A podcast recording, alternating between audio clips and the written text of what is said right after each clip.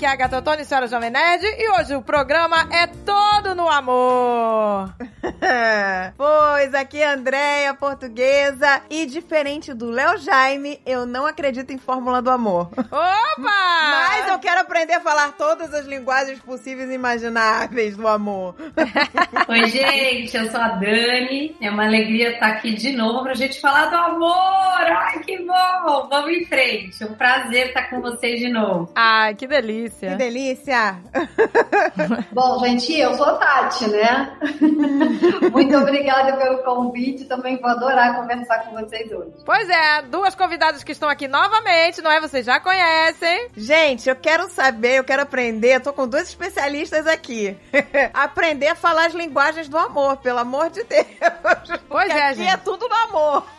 De onde, de onde veio essa linguagem do amor? Vamos lá, veio de um livro, não é isso? Sim, é o livro do Gary Chapman e é muito interessante porque ele foi fazendo uma sequência, né? Esse é o primeiro, acho que o, mais uh, principal e conhecido, que são as cinco linguagens de amor. Mas depois a gente tem, uh, tava até pesquisando, que dá vontade de ler todos mesmo, porque ele faz convites muito uh, interessantes e ele vai ampliando as cinco linguagens do perdão, as cinco linguagens do amor na infância. Quando a gente vai na linha do que ele propõe, é muito lindo, porque tem exatamente a intenção de conhecer mais para poder amar melhor. É, Eu sei que tá pipocando pra tudo quanto é lugar, ah, porque é cinco linguagens do amor, cinco linguagens do amor. Eu falei, então vamos falar sobre as cinco linguagens do amor. Vamos aprender a falar as linguagens do amor, né? Pois Sim. é. Uma caneca de mamica!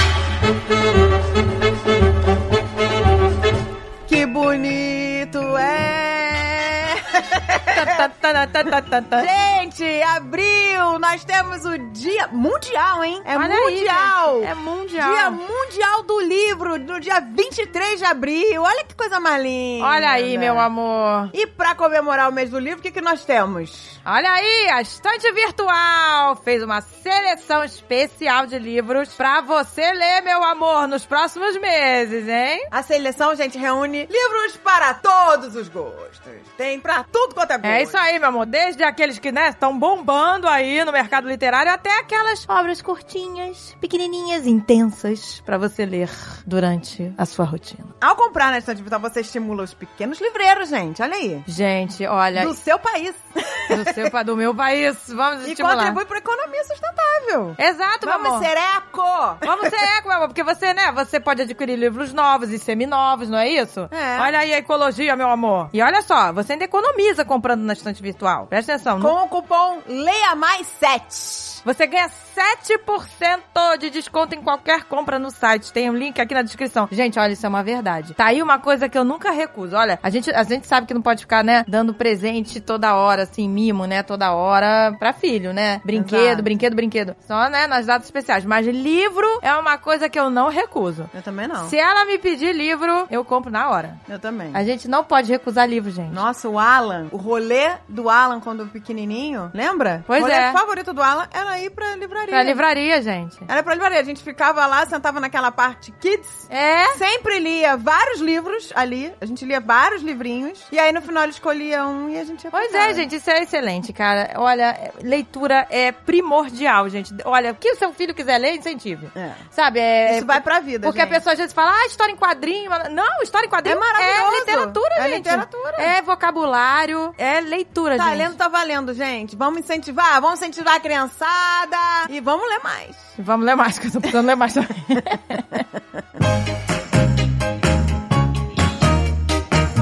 Olha aí, o dia das mães, dia dos namorados, tá vindo por aí. E o que, que você vai fazer com essas datas? O que, que você vai fazer? Você vai vender! Isso aí! Vai vender, vender, vender com a Nuvem Shop, gente! Olha aí a oportunidade, pelo amor! Agora é a hora! A gente sabe que datas comemorativas movimentam o comércio, não é, meu amor? Movimenta, gente. Quer o melhor momento pra você botar sua loja aí para o mundo? Vamos, gente, sai dessa casquinha, dessa conchinha. Sai, gente. E bora vender online! Essa é a oportunidade. Gente, vamos profissionalizar esse negócio aí. Pois é, gente, o comércio online tá ganhando cada vez mais espaço. Não pode ficar de fora. Gente, não dá mais pra você ficar de fora disso. Tá todo mundo online. E você pode ficar online responsa, não é online qualquer coisa, não. Exato, Você vai amor. ficar É profissa. Profissa, com uma loja maravilhosa do seu jeito. Você monta a sua loja do seu jeitinho, do jeitinho da sua marca e vende que vende que vende. Exato, deixa tudo organizadinho lá, Ah, entendeu? Por é categoria, delícia. entendeu? O cliente não precisa ficar perguntando pra você, entendeu? Por, por mensagem de texto, qual é o Não, preço do ele tá negócio. vendo lá tudo que você tem. Você bota tudo que você tem pra vender, tudo super organizado. Adoro categorias e subcategorias. Isso, tudo no delícia. amor, gente. É tudo, Tudo no amor. Tá tudo ali, ó, na vitrine. A vitrine. Como é que é? Caetano ao fundo, vitrine para o mundo. É isso aí, meu amor. Olha que delícia. Que delícia. Então vai lá, meu amor, acessa o link na descrição e crie sua loja online com 30 dias grátis. Aproveita e segue arroba no Shop no Instagram. Mostra ao mundo do que você é capaz e crie sua loja online na Nuvem Shop, meu amor. Que delícia!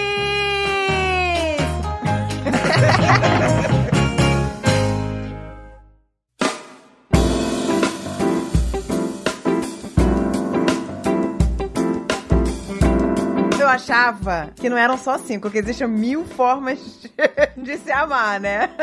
Exato. Mas essas cinco seriam o quê, Dani? Seriam um atalho? Ele colocou cinco possibilidades. Todos nós temos as cinco. Então, todos nós temos as cinco em alguma medida. Mas talvez você tenha uma que se destaque mais. Então, se a gente for pensar até na formação da infância, provavelmente você vai ver que você tem um filho que é mais colo, carinho, fica abraçado, beija, beija. O outro já é tipo, joga um jogo comigo. Então, assim, são linguagens, do mesmo jeito que a gente pensa na lógica pelo temperamento, é um temperamento inato, ou seja, é um ponto que se destaca frente às outras possibilidades. Mas, pensando na infância, por exemplo, é muito importante que a gente estimule em todas as linguagens, exatamente para que a gente possa ter essa, de certa forma, essa flexibilidade ou essa habilidade de amar de várias formas, né? E de receber amor de várias formas. Só que a que a gente vai juntando isso com o desenvolvimento da nossa personalidade, do nosso temperamento, é capaz que uma das formas dessas linguagens seja uma que te entra mais fundo, sabe? Que você reconhece mais como uma comunicação de amor. Então, uma das coisas mais importantes que eu acho que ele traz no livro é que ele vai falar muito dessa necessidade que todos sentimos de sermos amados. Isso tem muito a ver com tudo que a gente já trouxe com relação a Viktor Frankl, de vazio existencial, do quanto a gente às vezes vive uma vida que eu, eu chamei assim, né, de você é flecha de amor ou bumerangue. Às vezes a gente tá numa lógica de vou fazer para receber. É. E ele vai trazer essas linguagens numa intenção que, primeiramente, não é a que a gente compreende. Ele vai trazer a linguagem na intenção de eu entender como o outro se sente amado. Eu entender como eu me sinto amado é importante para eu trazer isso enquanto necessidade. Então, eu, por exemplo, sou palavra de afirmação na minha forma de eu compreender amor. Então, às vezes eu viro pro Rô e falo, amor, você me ama? Ele fala, lógico, eu te amo. Não, mas por quê? Me fala. Por que, que você me ama? Porque aí ele dá a gargalhada.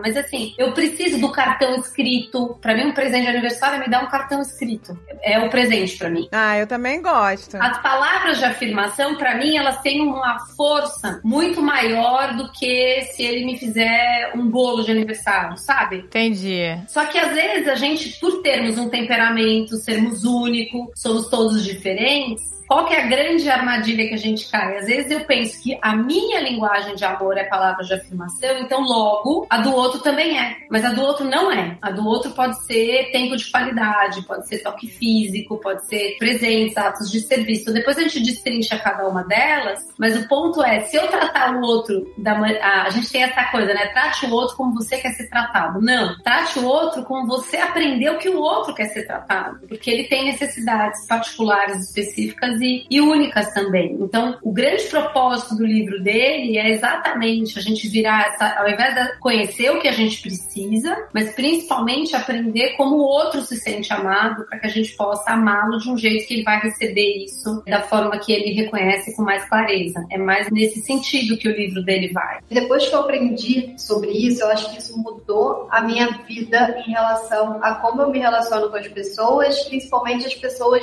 do meu ambiente familiar. Então, tipo, mudou completamente. É importante que a gente entenda como a gente entende essa linguagem do amor de uma maneira que, é, óbvio que ela falou, nós temos, nós, todo mundo gosta de todas as linguagens, mas a, a, gente tem aquela que é mais, mais forte, né? Que é mais, é, a, mais a nossa base. E, mas é importante que a gente entenda todas para que a gente tenha essa fluência, né? Uhum. Assim, para poder amar as outras pessoas como elas necessitam desse amor, que é diferente do nosso muitas vezes, né? Então ela estava falando para que o dela é o cartão, é a palavra, e esse para mim talvez seja o meu último na lista dos cinco. Olha só. Olha aí que legal.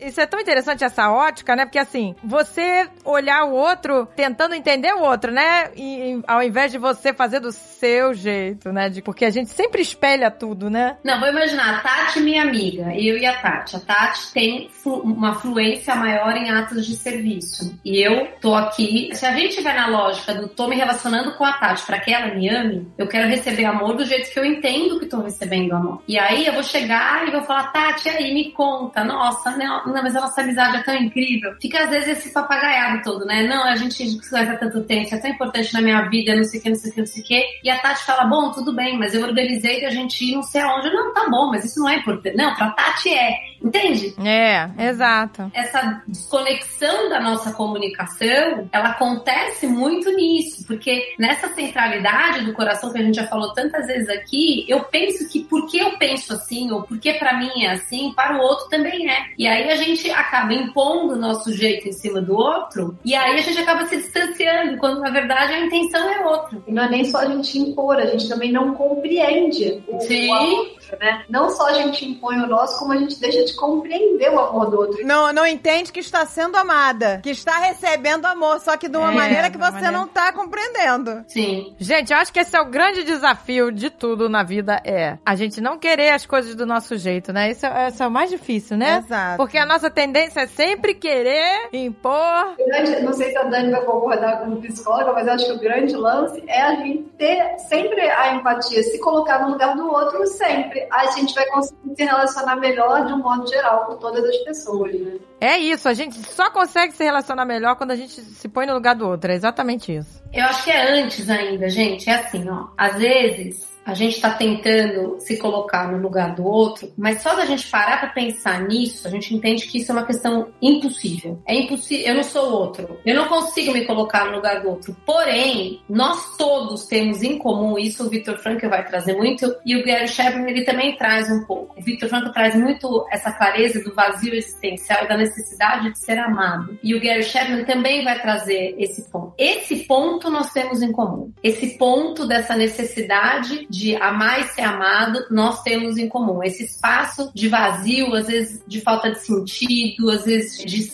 tentar se relacionar para buscar esse espaço de pertencimento, de valor, isso a gente tem em comum. Então, mais até do que se colocar no lugar, é a hora que eu entendo a minha necessidade ou o meu vazio, essa necessidade de ser amada, eu consigo, sem me colocar no lugar do outro, compreender a necessidade do outro também de ser amado a hora que a gente consegue achar esse espaço dentro da gente, a gente consegue compreender o outro vivendo espaços muito semelhantes. O espaço é muito comum, o ponto é o como esse espaço acontece ou se expressa é que cada um de nós vai expressar de uma forma. Mas a gente começa a ir para um espaço mais profundo ainda do que de empatia, porque eu consigo acolher a tua dor, porque eu conheço essa dor. E não porque eu tô indo até você para conhecer a sua dor, não, eu, eu vivo essa dor também enquanto ser humano verdade, existencial, né? Na verdade, então é assim, né, Dani? Tipo, todos queremos a mesma coisa. Isso. Né? A gente só precisa compreender como a gente alcança o objetivo, mas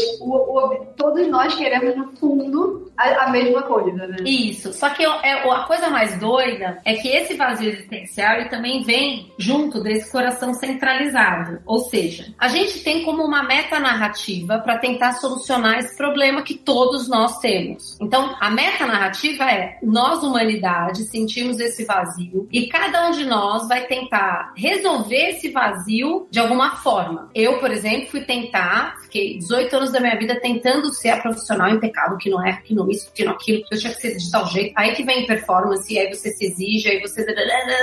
para que eu fosse reconhecida, valorizada, amada e tal. Só que essa é uma estrutura, se a gente for parar pra pensar, que é uma estrutura que tá fora do amor. É uma estrutura de exigência de expectativa, de performance, uma, uma estrutura de bumerangue que eu tô fazendo, mas no fim do dia eu tô fazendo para receber. No fim do dia a gente não tá amando ninguém além de nós mesmos. É como se a gente fosse eu e vocês. A gente tá as quatro aqui se relacionando para receber, é como se a gente fosse bumerangue. Mas o meu amor não chega em você, porque eu tô fazendo o que quer que seja para receber de volta. Então isso não é amor, isso é eu centralizada. É um tiro no pé, porque É. Imagina que você vai lá, você fez um almoço, e às vezes você se desrespeita, se desconsidera, gasta todo o tanque de gasolina fazendo tudo. E, nananã. só se você estiver fazendo na intenção, que nós estamos falando de um espaço intencional de amor, pra receber, se você estiver na intenção de receber, a hora que o povo senta pra comer tua comida e você não recebe a palavra de afirmação, você tá na lona. Aí agora a Dani falou exatamente o meu problema, que como o meu, a minha linguagem do amor é o ato de serviço, eu sou a pessoa que levo, que busco, que compro, que faço comida, que arrumo a casa, que organizo, e no final, aquilo ali é o meu jeito de demonstrar que eu tô amando todo mundo, né? Uhum. E eu espero de volta essa mesma coisa, e daí se a pessoa me escreve um cartão ou fala, pô, valeu, tá muito bom, Mas e aquela pia, né? isso pra mim não serve, porque Ah, eu quero de é. volta, eu quero de volta a minha forma de amar, né? Eu quero que a pessoa faça alguma coisa por mim, eu quero que ela fale, olha, dorme até mais tarde, que hoje eu levo as crianças na escola. Isso pra mim é o Exatamente. amor supremo. Aí que a gente entra no maior desafio, porque a gente quer que o outro seja um bidu, que é um adivinha. Então a nossa comunicação, por isso que ele coloca muito isso, né? A hora que eu entendo o meu funcionamento, a minha linguagem, o meu temperamento, isso me dá clareza para eu comunicar para o outro o que eu preciso. Então, por exemplo, você receberia lindamente o cartão e eu poderia falar, "Ai, Dani, mas sabe o que que eu tô precisando mesmo? Você consegue ajudar amanhã ou levando as crianças ou buscando, porque eu tô realmente precisando descansar. Só que como a gente tem essa centralidade que já quer que o outro já seja o que eu quero que ele seja do meu script, É, é. a gente não tem espaço dessa conversa. A gente fala, tá vendo? Não é possível, eu carrego tudo na. Aí a gente vai pro orgulho, aí a gente vai pra tran- tranqueirada, granada e bomba, entendeu? Exatamente, que o outro não está vendo o que eu estou fazendo. Quando eu descobri esse livro, quando eu li, ele mudou realmente a minha vida, porque assim, a maneira como eu me relacionava com as minhas filhas era muito essa de fazer. Quando eu tenho duas filhas que são completamente diferentes, como uma entende o amor como tempo e a outra como é, o carinho, o toque. Então, Sim. é muito engraçado como na minha percepção eu estava amando completamente as duas e como elas não entendiam aquilo como amor. E da mesma forma, Isso. elas faziam o melhor que elas podiam por mim, mas eu também não entendia como amor, porque eu queria uma retribuição baseada no que eu entendia como amor. Então, esse livro eu acho que sim, todo ser humano deveria ler, porque ele realmente é, uma, é, um, é um breve manual de como você pode melhorar muito as suas relações com as pessoas à sua volta. Acho que isso é, é muito bom. I know. Então vamos lá. Nós temos cinco linguagens pra você se comunicar melhor, pra você entender que língua o outro tá falando. Falar a mesma língua que o outro. Eu vou Porque até. senão cada um vai falar uma língua diferente e ninguém vai se entender. E aprender qual é a sua também, né? Então a gente tem que identificar que idioma eu tô falando, que linguagem do amor eu uso, e entender que linguagem o outro usa e o que ele entende como amor. E se a gente estiver na intenção de receber, aí é que vira a barganha e contra-cheque o dia inteiro, entende? Então, É. a hora que a gente cuida, antes de qualquer linguagem, a gente precisa cuidar da intenção. Então, a minha intenção é amar vocês. E para eu amar vocês, eu conheço vocês, eu descubro como vocês se sentem amadas, quais são os gestos que vocês se sentem amadas. Então, aí eu vou fazer isso intencionalmente, porque eu sei que eu te amo, mas eu quero que você receba o amor do jeito que você Entende melhor. é na linguagem que você entende melhor. E, e aí, o que eu entendo do- é, dessa necessidade de qual é a minha linguagem, isso vai entrar como uma comunicação de necessidade. Pra mim, é mais fácil identificar como a pessoa demonstra amor do que como ela quer receber. Mas normalmente, até a gente ter consciência e intencionalidade, a gente normalmente demonstra amor do jeito que a gente entende amor. Ah, É, entendi. Então, por exemplo, eu escrevo cartões enormes. Ai, que amor. As crianças, sempre com o Rogério, aí elas olham, mãe, três páginas. Sabe assim? Facilita a minha vida, você mãe. pode resumir isso tudo numa frase. Eu te amo. Resumo, é Rogério, é sucinto. Ele diz, ele, ele em três palavras, ele, eu vou lá, dou a volta, volto de novo, escreve mais uma vez, enche de coisa. É a minha linguagem. E é, é lindo aprender isso, porque não adianta eu dar um cartão gigante. Não é a linguagem delas, entendeu? É, cara, eu tenho que ler tudo isso que minha mãe me falou. Entende? É, pois é. Então, na intencionalidade de amar o outro, eu me interesso por ele, eu vou conhecendo esse outro e vou fazendo esforço. É isso que eu tô dizendo. É um ato intencional, tem esforço. De ao invés de eu é, fazer o cartão para mim é a coisa mais fácil, eu vou ah, fazer a comida preferida da Malu, por exemplo. Entendeu? Ah. Porque é ali que ela recebe. É a linguagem dela, por exemplo. Entendeu? Atos de serviço. Vamos resumir aqui. Às vezes, você acha que está agradando a pessoa, que a pessoa vai ficar super feliz em receber toda essa dedicação que eu tô tendo por ela, e a pessoa simplesmente olha, agradece, mas como se fosse assim, toda segunda-feira, né? Ah, obrigada, valeu, tchau. E aí, se eu ficar chateada com isso, significa que eu não estava fazendo só pra agradar, eu tava fazendo pra ser reconhecida, não é isso? Ah, garota, aí você tá na intenção, na intenção bumerangue, ou seja, não tá amando ninguém. E às vezes a gente vai se botar exaustas nesse lugar. Sabe aquela hora, fim do dia? Você fez mais do que você podia, teu tanque tá na reserva, apitando, não tem mais nem indicação de quantos quilômetros você pode andar. E aí você fez tudo, de repente o outro recebe como só mais uma segunda-feira. E aí você vai naquela lista da exaustão, porque eu isso hoje, porque eu fiz isso, eu fiz aquilo, eu fiz aquilo outro, e vocês não reconhecem. E. Então, toda vez que a gente chega nesse lugar, com qualquer que seja a linguagem, a gente está reconhecendo uma intencionalidade, a intencionalidade de fazer para receber. Então, o fazer, o ser flecha de amor, ou seja, eu vou eu ir na direção de serviço, ou seja, eu vou servir o outro, eu vou amar o outro, eu vou na direção do outro, é um espaço de entrega, mas que não se abandona, ou seja, eu vou fazer o almoço que eu tenho tempo para fazer, eu, eu não me desconsidero. E aí você tá numa equação de amar e compreender, ao invés de estar numa equação que é uma equação de escravidão, de eu tô sempre querendo ser amado e compreendido. Então, cuidando da intenção, que eu acho que é o primeiro ponto que a gente precisa cuidar mesmo, checar a intenção. A partir daí, você vai olhar para o outro e você já está disposto a fazer isso, e aí a gente vai entendendo cada uma dessas linguagens como possibilidade de comunicar o amor que a gente sente, né? Quais são essas cinco linguagens pra gente começar a entender, né? E aí a gente vai falar de cada uma, né? Mas vamos. A primeira seria aquela que é a Dani, né? Que ela falou, né? Palavras de afirmação. Palavras de afirmação. Quer dizer, você precisa ser elogiada, é isso? Não é, não é o elogio. Vou dar um exemplo, né? Um dia eu tava. Primeira vez que eu fui usar a panela de pressão que o Rogério comprou, porque ele, me, ele falava pra mim: eu vejo a cena do pino da panela de pressão voando na sua cara. Eu tô desesperado com essa panela de pressão. Ah, eu também tenho medo. Aí ele me comprou uma que não tem o pino, blá blá blá. Fui usar a panela de pressão, o tempo da panela era completamente outro. E aí eu queimei o feijão inteiro. Pensa a panela novinha, o fundo todo preto. Então, Ai, na hora que eu abri, eu já tava meio chateada. Tipo, ai caramba, eu não acredito, né? Ah, eu já tô pensando em um monte de palavras de ódio, não palavras de amor. Só ódio no coração.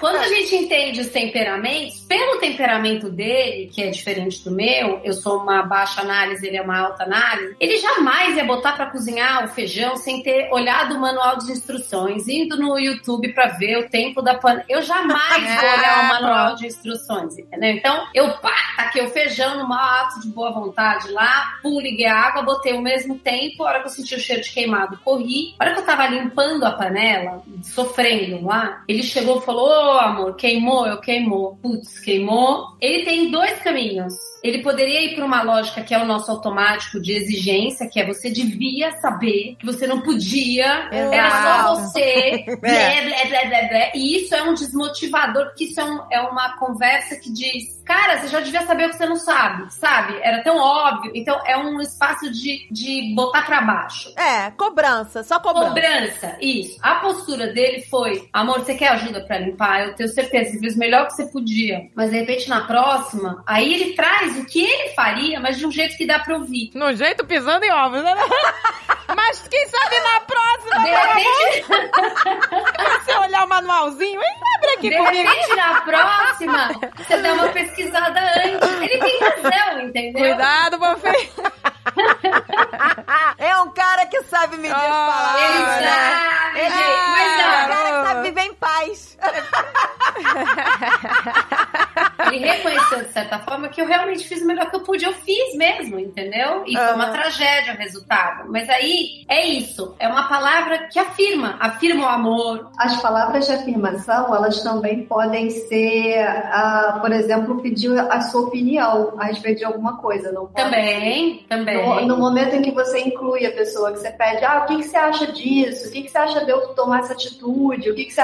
Isso também, a pessoa que tem palavras de afirmação como linguagem do amor, também entende isso como amor, né? Quando ela é incluída, né? Não, é isso. O que você pensa, sua opinião é importante, eu quero te ouvir. É um espaço que isso tá dito, entende? Sim. Sabe, isso tá dito. É, não, isso faz toda a diferença, gente. E olha o perigo, Caramba. né? Se a pessoa entende amor assim, precisando ser inserido em, em decisões, né? Sim. Ele precisa ser, essa pessoa precisa ser inserida nas decisões que vão ser tomadas, e naquele grupo em que ele vive, né? Se, vamos supor, o filho. Se o filho, ele percebe o amor dessa forma e você nunca consulta, você sempre deixa de fora, é uma agressão absurda, né? Além de É. você não tá dando amor, você tá agredindo. A pessoa tá se sentindo agredida. Se você não consulta o filho sobre uma decisão que será tomada em prol da casa. Sim. Porque a pessoa acha, ah, porque eu sou o mais velho, eu sou o pai, eu sou a mãe, tem que ser a regra é essa. É, tem que ser do meu jeito. E não consulta, né? Não tem essa, Consideração. essa consideração, né? Porque a pessoa quer. Às vezes a pessoa tá até concordando com o que vai ser feito na casa, mas ela queria ser ouvida, né? A opinião dela. Eu, Ela queria é um- ser incluída, ser né? incluída, né? Olha aí o detalhe. Se você não faz isso, é uma agressão enorme. Então, além de você não tá percebendo a forma de amor, você tá agredindo, né? Sim, então, assim, a gente tem, por exemplo, esse reconhecimento, a palavra de afirmação está dentro da ideia de reconhecimento verbal, elogios, perguntas. Então, assim, o que você diz, eu tô te ouvindo, eu sei que você tá no melhor possível, comunicação ah, dos pensamentos. É uma postura positiva no sentido desse- do reconhecimento. É um espaço de você reconhecer, está dito, entende? De, de alguém virar pra você e falar, "Ai, obrigado por você ter feito isso, fez uma diferença. Ô, É, minha- é, um- é uma, é uma coisa que tá explicitada, entendeu? Ô Dani, deixa, deixa eu até te perguntar uma coisa que tá- pra mim faz todo sentido também. Inclusive pra pessoa que tem esse tipo de linguagem de amor, né, que é da palavra de afirmação, quando você briga com a pessoa e você ofende essa pessoa, Nossa! isso pra ela é muito pior do que, sei lá, um Sim. soco. Porque pra ela, como ela entende a- a- o amor dessa forma, quando você também desama dessa forma, ou seja, quando você ofende, Sim. você- isso tem um peso, por exemplo, pra você tem um peso muito maior do que pra mim. Então, se a Sim. pessoa vira pra mim e fala, ah, você é uma chata, eu te odeio, nananana, isso entra por um ouvido pra mim e sai pelo outro. Pra mim não é tão importante a palavra de afirmação. Então, o contrário também é verdadeiro, né?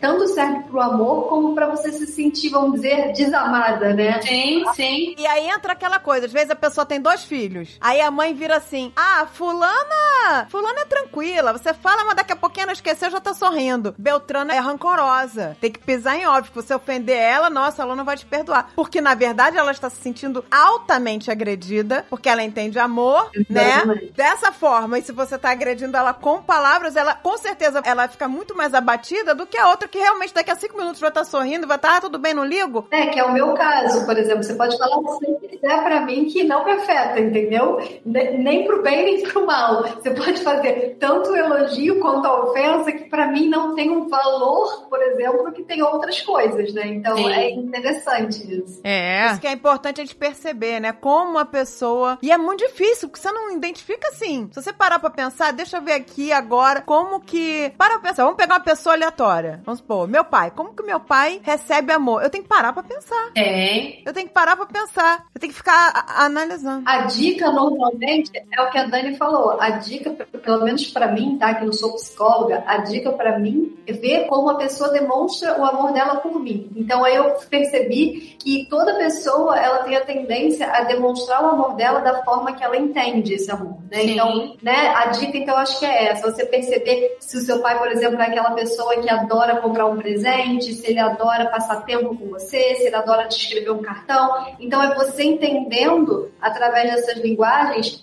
a, a dica, pra, pelo menos para mim que não sou psicóloga, foi interpretar como aquela pessoa demonstra o amor dela por mim. Daí eu entendo que é a forma que ela também espera receber. Na verdade, eu acabei de identificar a forma que meu pai é, dá amor.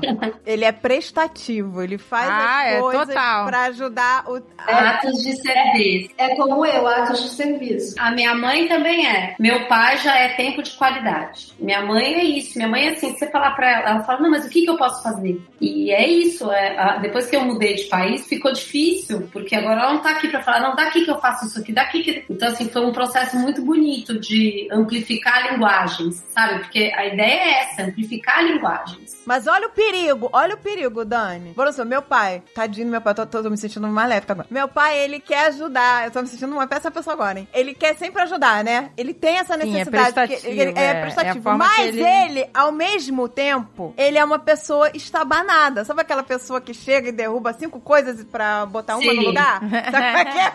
Ele quer botar isso aqui no lugar, mas ele derrubou cinco em volta. E aí, toda vez que ele vem prestativo, eu já reclamo. Eu falo, ah, não, pai, deixa isso aí, pelo amor de Deus, que você vai derrubar tudo, não sei o quê. É. Aí, quer dizer, ele tá querendo demonstrar amor e eu já tô vendo com cinco pedras no... Eu já estou me sentindo. É complicado, né, gente? Porque você está vendo as coisas se quebrando, né? Correto, Não, pelo Ô, amor. gente, me dá uma agonia imensa, tá? Porque realmente é sem querer. Mas sabe aqui, parece que ele é um, um dinossauro Barney roxo, com aquele rabão gigante. No que ele- meio de uma sala de cristal. Né? Exato. Aí ele, ele É. pega, ah, deixa eu pegar isso aqui que tá fora do lugar. E quebrou 500 coisas atrás dele, sabe? Ah, Sim, bonitinho. Então, mas reconhecendo isso, imagina que você pode fazer atos de serviço pra amá-lo. Exato. Isso que a Tati tá falando é isso. A hora que ele demonstra desse jeito, a hora que você fala, pai, passei ali e botei gasolina no seu carro, sabe? É. Ele vai entender isso como amor. Eu tô aqui na casa da minha prima, ela me emprestou o carro. Eu entreguei o carro lavado, com o tanque cheio. Aí ela olhou, nossa, mas eu nem reparei, você lavou o carro, entendeu? Não é a linguagem dela, entende? É, aí você já vê, olha o perigo, olha o perigo. pessoa, Entende? Aí Nunca mais! Nunca mais, nunca mais. Vou devolver imundo. Tem uma gota de gasolina. na reserva.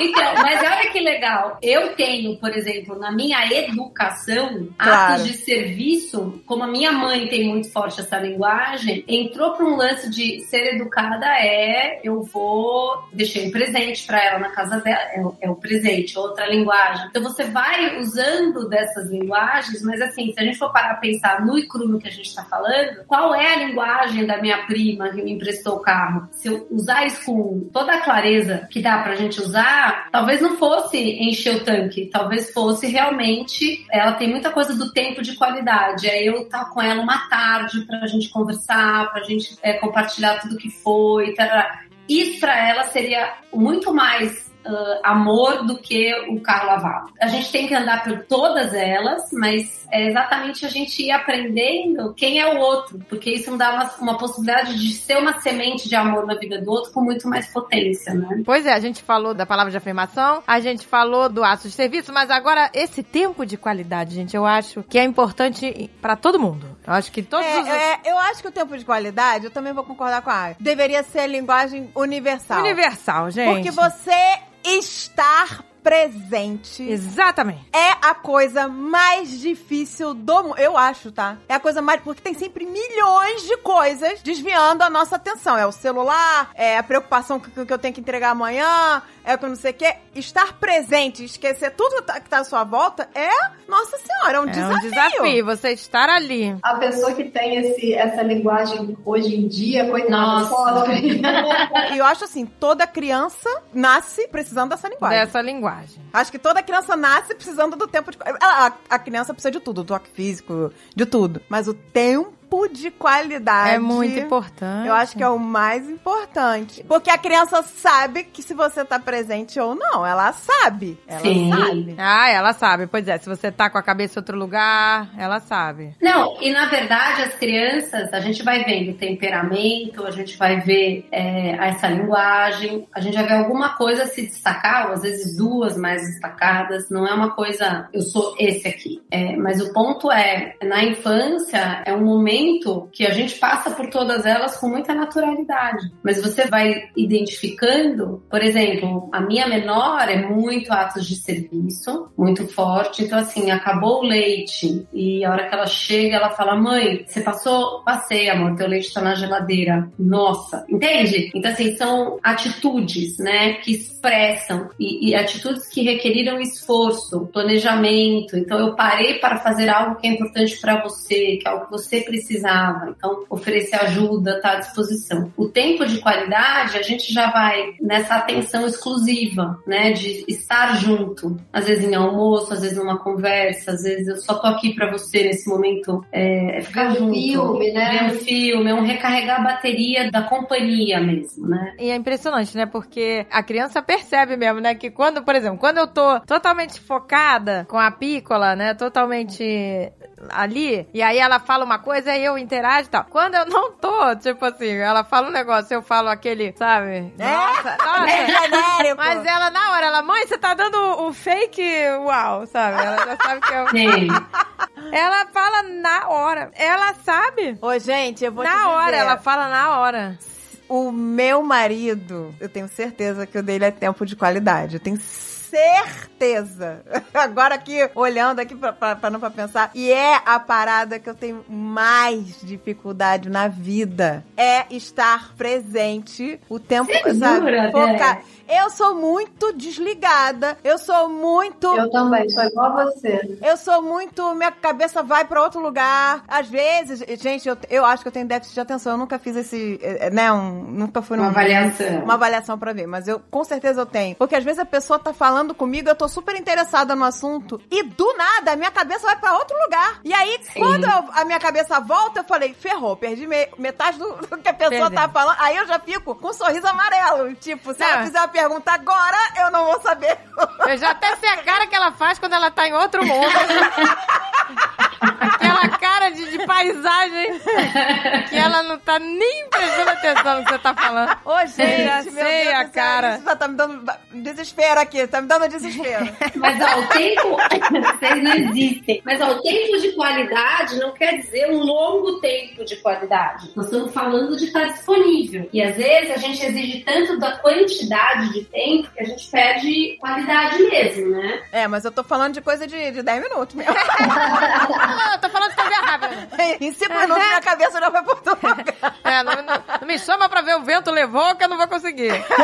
Sim. Ó, de o, três o horas. celular fez assim, ó, ferrou, sabe? Aí É. eu já olho. No momento que eu olhei, acabou, minha cabeça já tá em outro lugar. Na, na minha casa também, o meu marido é tempo de qualidade, e aí a gente, assim, eu, a gente instituiu que a gente vai ver série junto. Então, tipo, a gente sabe que de noite, em algum momento, a gente vai ver um capítulo que seja. Então, isso já é suficiente, pra, assim, já é uma coisa importante, entendeu, pra ele. Oi, gente. meu Deus, Exato, é, a gente também faz gente. isso. O tempo de qualidade de você ver seriado. É.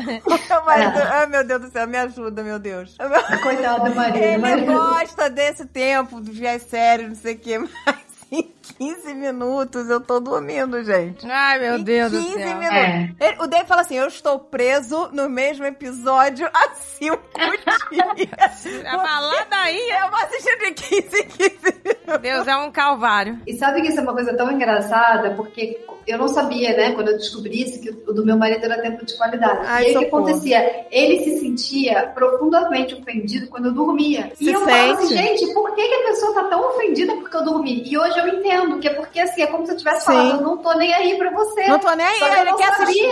Porque a Só pessoa. Quer assistir junto, pra comentar junto, entendeu? É, eu quer compartilhar. Eu não ligava. Pra mim, eu podia, eu podia assistir amanhã. Qual a diferença, entendeu? Então, Sim. eu não entendia que pra ele o importante era eu ver com ele, entendeu? Hoje eu entendo, mas é, eu não entendia. Porque a graça é você reagir junto, entendeu? É, exatamente. Você reagir, comentar a coisa na hora, falar, nossa, que absurdo aqui. Se você tá dormindo, a pessoa tá assistindo sozinha, né? É. Ela Pois não é, tem comentar aquele negócio. Não, pois é. Gente, eu vou até dar uma dica, hein? Uma dica. Red que Bull, é- toma Red Bull. eu vou passar a tomar Red Bull, gente. É o jeito. Precisa tomar um cafezinho, já sei. Eu tô pensando aqui, eu tô achando que o Rogério talvez também seja tempo de. Sabe aquela pessoa que fala assim, vamos comigo até ali botar gasolina? Ai, o meu marido é assim, tá? É o meu. Aí, aí eu falo, mas por quê? Não, aí eu, às vezes. às vezes. às vezes ele, a gente tira, sei lá, para o ímpar pra ver quem vai buscar as meninas não sei aonde. Né? É tão engraçado, aí eu perco. Eu falo, ai tá, então eu vou lá. Ele, não, eu vou com você. Eu falo, não, não precisa vir comigo. Deixa que eu vou. Ele fala, eu vou com você. Eu falo, não, se você quer ir, vai você sozinho. Aí ele fala pra mim, não, não, mas é que daí a gente pode conversar no carro. E Ah, tadinho. então, assim, se eu perco e eu vou, ele, no fim ele vem junto. E se ele vai, a minha linguagem é, bom, vai meu filho, pode ir, eu vou ficar aqui em casa. Mas não, Dani, é um eu sou, momento a minha casa é igual a você. Na minha casa é igualzinha a sua. Meu marido É. fala, vamos comigo ali levar o carro pra lavar? Eu falo, se você vai levar o carro pra lavar, por que que eu tenho que ir? É, tipo, pois eu é. torna uma- Na nossa cabeça é porque duas pessoas fazem a mesma É coisa. você punida pra fazer. Estou sendo punida. Não. E outra, que quando eu tô no carro sozinha, eu faço várias coisas que eu quero fazer sozinha. Tipo, eu quero ouvir um podcast, eu quero ouvir uma música. Então, assim, Exato. além de tudo, me atrapalha. E, e então é, é muito engraçado É, quando você vê que é diferente, né? Não, e olha só como a nossa cabeça vai, né? A gente É. pensa, ah, ele tá se ferrando porque tem que botar a gasolina e quer que eu me ferre também.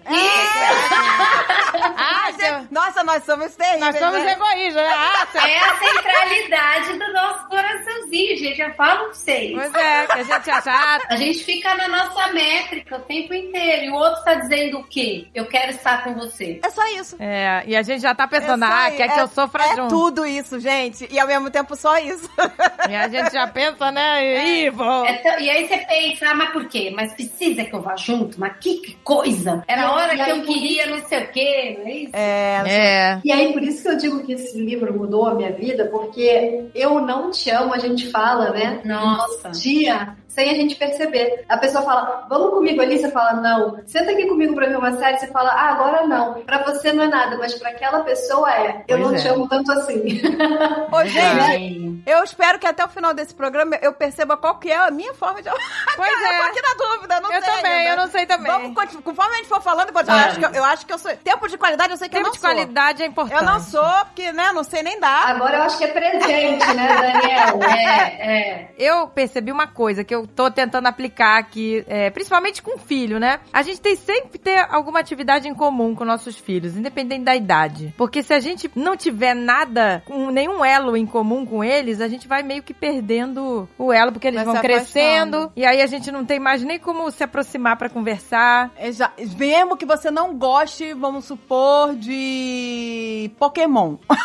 é, pois é. Passa a gostar, minha filha. Decora, abre, abre ali no Google, vê lá, os 150 nomes de Pokémon, decora uns, uns 30 pelo menos. Sabe, algum- exatamente, alguma coisa.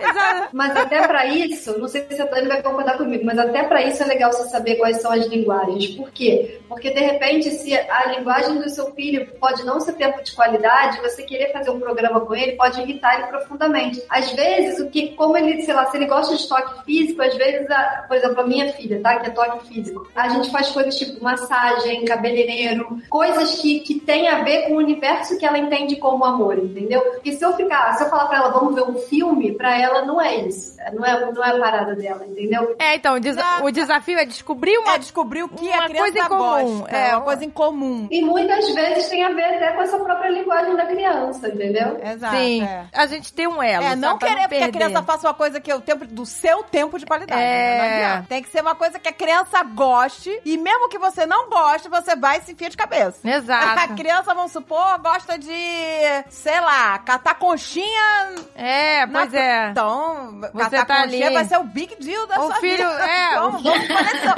vamos colecionar conchinha, gente. Exato, sabe? Você tá ali em algum momento, tipo, é, o filho gosta de futebol, aí você vai também assistir junto. Vai assistir. Cria um elo. Ah, o meu pai ou minha mãe tá sempre comigo vendo jogo. Sabe essas coisas de que. é, Exato. é, Por mais que você odeie o time do Flamengo, Ou procurar. você vai lá.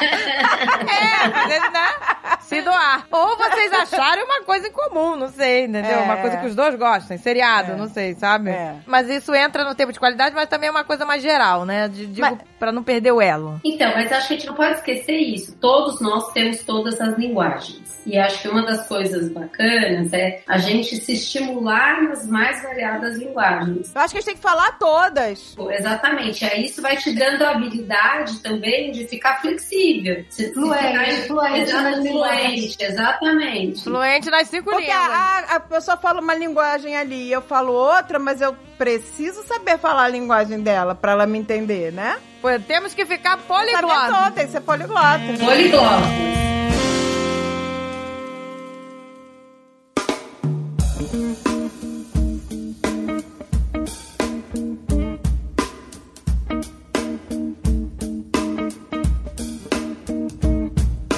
Que a gente falou foi qual? Palavras de Foi afirmação. palavra de afirmação. Que a pessoa precisa ser incluída, né, nas decisões, opiniões, aquelas coisas todas. E não é só isso, né? Também é elogio, aquelas coisas todas. Verbalmente, né? Porque tem aquela famosa frase de paz, né? Não fez mais que a sua obrigação. É, que horror. Horror, né?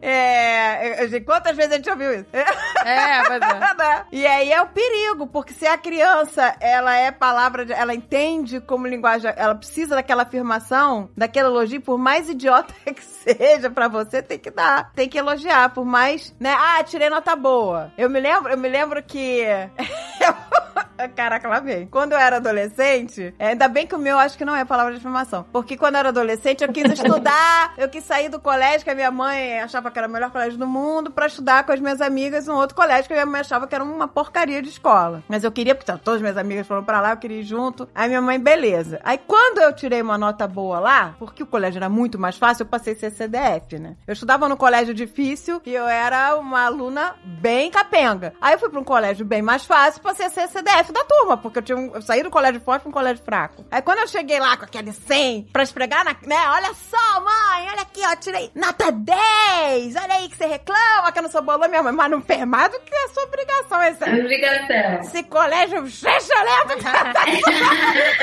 Que colégio excelente, minha filha. Nossa, gente, é impressionante como você sente a diferença. No colégio que eu era nada, eu fui pra um colégio bem mais fraco. Claro que eu queria ir pro colégio mais fraco, eu ia ter que estudar menos, eu ia poder sair mais, aquela coisa toda. Mas eu passei a ser a mega CDF da turma. E as pessoas disputavam pra sentar, na hora das provas, pra sentar perto de mim, pra colar de mim. Porque o colégio era fácil demais, eu só tirava 10. Eu não tinha essa linguagem, eu não fiquei ofendida. Achei até engraçado minha mãe falar, mais que a sua obrigação. Ai, meu colégio Deus. Mas se é uma criança que precisava ouvir que. Que bom, minha filha, que pelo menos isso. Ah, eu ia gostar de ouvir. Parabéns, que bom. que bom, tirou 10. O colégio bosta, mas que bom. E agora vamos falar de mais uma linguagem? Presente. Os presentes. Ah, os presentes. então, gente, eu, eu acho esse perigoso. Essa linguagem eu acho perigosa. Isso, a gente precisa entender o que, que ele tá falando aqui, né? entender, né? O que quer dizer isso, presente, É, né? porque se é só dar presente, você pode mimar a pessoa, não é? É. Não é perigoso? Então, acho que de novo a gente volta para a intenção. Eu acho que a linguagem do presente, eu tenho uma ótima para contar. É, nem acho que a minha linguagem é do Rogério, mas assim, o presente como comunicação do eu te conheço, não necessariamente é o presente é, grande, bonito ou caro. Às vezes a gente está falando de, nossa, eu passei ali na- no mercado e vi a paçoquinha que você te trouxe uma paçoca. É no sentido do te conheço, né? Foi meu aniversário agora e eu sou louca pelos cartões, vocês já sabem disso, né? E aí o Rogério, ai, eu dei tanta risada, ele chegou com um pacote pra mim de presente. E eu falei, se eu tivesse essa linguagem eu estaria enfurecida, né? Mas como eu não tenho, ai gente, foi muito bom. A hora que eu abri o pacote, tinham meias É, meias e uma caixinha de som dessas pequenininhas, né? E a hora que eu ol- olhei aquilo, eu falei, gente, ele me vê, porque as meninas roubam muito as minhas meias. E de manhã eu fico, ninguém pega as meias, eu não tenho uma meia pra vestir. E elas soltam meias e espalha, desparcera, então ele me veio. Imagina uma pessoa acompanhando todo dia a, a situação das meias de manhã. Aí ele me vem com um pacote de 10 meias de presente de aniversário. Olha aí! E a caixinha de som é porque eu tô sempre ouvindo podcasts, cozinhando, e às vezes tô tomando banho, ouvindo coisa, ouvindo música, ouvindo não sei o que, mas tô sempre no celular. Então ele pegou uma super pequenininha que gruda com imã no celular para eu ouvir nesses momentos. Então assim, se eu tivesse uma linguagem de presentes eu veria esse gesto, eu acho que é bem isso mesmo, pela notícia que ele me dá no pacote de meia, tá me dizendo que assim, ele tá ouvindo, ele tá vendo, mas gente, assim, a hora que eu abri, tinha um pacote de meia e uma caixinha, a hora que você olha o quanto essa coisa tangível tá comunicando, eu te amo, eu te vejo, eu vejo todo dia você brigando a meia, Reclamando das meias. reclamando, brigando com as meninas, aí você fica escutando esse negócio, esse barulhinho apertado do negócio. Aí a gente tá usando dessa linguagem como uma linguagem que comunica amor. Lembrando de cuidar da intenção, senão eu posso estar comprando amor, sabe? Mimando. A gente pode cair nessas armadilhas se a gente tipo, pode cair num lugar de agrado. Eu quero agradar com presente, porque o que a gente não conversou, onde a gente não se acertou, com presente eu quero ter essa conversa sem ter a conversa, às vezes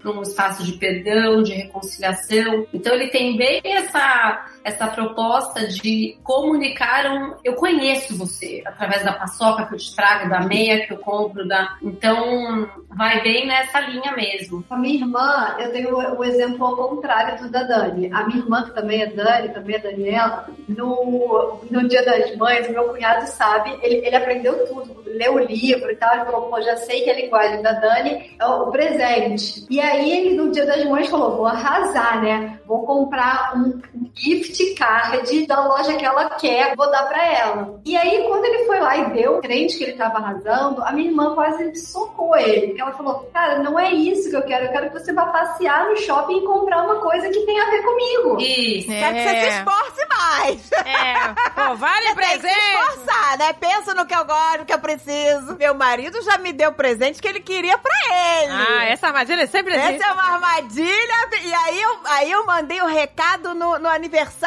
seguinte, entendeu? Foi, já Ele sei. me deu. Olha o que eu ganhei de presente, gente. Meu aniversário. Eu faço aniversário um mês e meio antes do Azagal. E aí ele me deu de aniversário uma espada do Frodo do Senhor dos Anéis. Ei, que delícia. Esse ganhou da minha televisão. Ganhou da minha televisão. Não, mas olha só, eu adoro o Senhor dos Anéis, mas eu não quero uma espada do Frodo do Senhor dos Anéis. Eu não, eu não adoro esse ponto, eu não faço, não tem necessidade ter a espadinha do personagem do livro que eu gosto, entendeu? Aí eu falei assim, não, tudo bem, eu gosto dos Anéis, mas daí pra querer a espada do Frodo... É, pois é. Quem queria era você, né? Aí, Espertão. aí eu falei, não, tudo bem, eu deixei de boas, não briguei, fiquei, ah, muito obrigada, amei. Quando ele chegou o aniversário dele, eu não dei nenhum presente que eu queria, hein? Eu dei um presente pra agredir. Foi, eu foi, foi. Foi pra agredir. Aí virou Aí ela foi lá embaixo, no golpe eu fui lá baixo. embaixo. Eu entrei na, na loja de uma senhorinha. Eu morava numa cidade pequena. Aí tinha uma senhorinha que ela tinha aquelas lojas, só aquelas coisas que só senhorinha compra. É, sabe? a lojinha da Só senhora. a, a loja da vovó. Bibelôs. Entrei na loja da vovó. Bibelôs. Aí tinha um sapo com uma coroa de rei, cheio de Swarovski, sei lá, que abria a boca pra tu guardar moeda. A parada mais absurda do mundo. Ele vinha em cima de uma folhinha, era Ele legal. vinha assim, em cima de uma folhinha de Vitória Régia. E aí né, a aquela boca que- abria toda, assim. Aí você botava a moeda lá dentro. Ah, era legal, sapo. Aí, quando ele abriu o sapo, ele riu e falou: Não, tudo bem, você nunca mais vai ganhar uma espada do Frodo. O sapo rei, fica com o sapo rei. E aí o Sapo Rei ficou famoso, porque aí ele se apegou à piada, entendeu? Quando ele ganhou o Sapo Rei, ele, ele entendeu a mensagem, ele começou a rir. E aí ele falou, não, já entendi a mensagem. E aí, Exato. Só que o Sapo Rei, ele criou um amor pelo Sapo Rei, porque a piada... Mas é- pra você ver que talvez realmente aí teve um amor de tempo de qualidade, porque ele falou, ela pensou numa coisa que ia ter, que ia me irritar, que ia ter a ver com aquilo. Gostou, gostou. Gostou, gostou. E aí pegou a pressa ao Sapo Rei, que teve uma vez que o Sapo Rei caiu no chão, e ele, meu Deus, quebrou o Sapo Rei! Ele foi pegou. desesperado lá tentar salvar o Sapo Rei. E, não, mas aí quando a gente se mudou para os Estados Unidos, não tinha como né, trazer o Sapo a gente, Nessas horas é desapego, né? Aí minha sogra agora tá lá com o Sapo... Ela cuida Não. do Sapo Rei pra gente. Ela tá com rei. pra minha sogra Rei. Ah, tudo no amor. I love you. I know.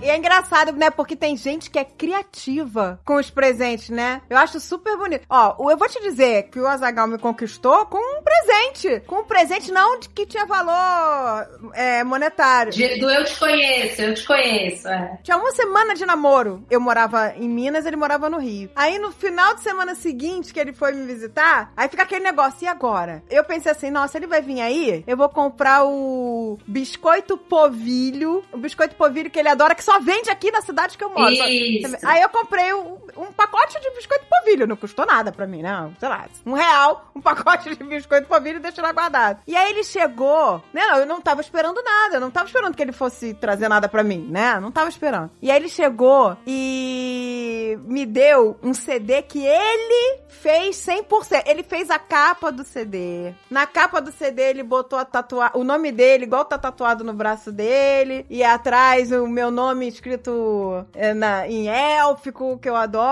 E aí ele gravou o CD com, só com músicas românticas em que as letras diziam o que ele tava sentindo, né? Olha que legal. E eu fiquei com tanta vergonha do povilho naquela hora. Eu falei, nossa, olha o trabalho que ele teve. Ele cortou, ele fez a capa. É, pois ele, é. ele gravou cada música que ele escolheu pra esse CD que ele me trouxe. Tem uma mensagem e eu comprei um pacote de polvilho. Cara, eu fiquei com tanta vergonha de dar um polvilho, sabe? Eu falei, olha, eu não. Mas na verdade acabou que era a mesma coisa. É a mesma coisa, exatamente. Eu falei assim, olha, eu não tive tanto trabalho não, mas eu comprei esse polvilho. Ele amou, ele ficou mega emocionado que eu lembrei que ele gostava daquele Tá polvilho. vendo, gente? Que eu Pois percebi é. que ele gostava daquele polvilho. Eu acho que é exatamente isso que o livro se refere, né? É, não são presentes de valor monetário, É, é, não, é não o são. sentimento. É. É o que aquilo representa. É. Não, é o presente mensageiro do eu te vejo, eu sei, eu te conheço, eu sei que eu percebo, aqui- eu percebo as suas necessidades, né? Sim, Assim, o que, que- sim. eu percebo o que, que você gosta, né? Aquela pessoa que vai na rua e volta e fala, ah, eu vi isso aqui, é, como ela falou, uma paçoquinha, eu trouxe pra você. Então, tipo, é, eu acho que é isso. É, isso é fofo mesmo, gente. Isso é fofo. E isso é uma delícia, né? É tão gostoso. Eu não sei nem que linguagem é essa, tá? A Marizé é minha amiga, sei lá, desde que eu tenho 15 anos de idade, né? É, não, é. Mas é amiga, amigona, minha, minha abraço. melhor amiga. Ela é minha melhor amiga. Ela é maravilhosa. Teve uma vez. Olha o ciúme. Olha o ciúme. Olha o amor, olha o amor. Vamos doar. Eu cheguei, eu cheguei primeiro. Vamos doar, gente. Mary se vocês estão ouvindo isso.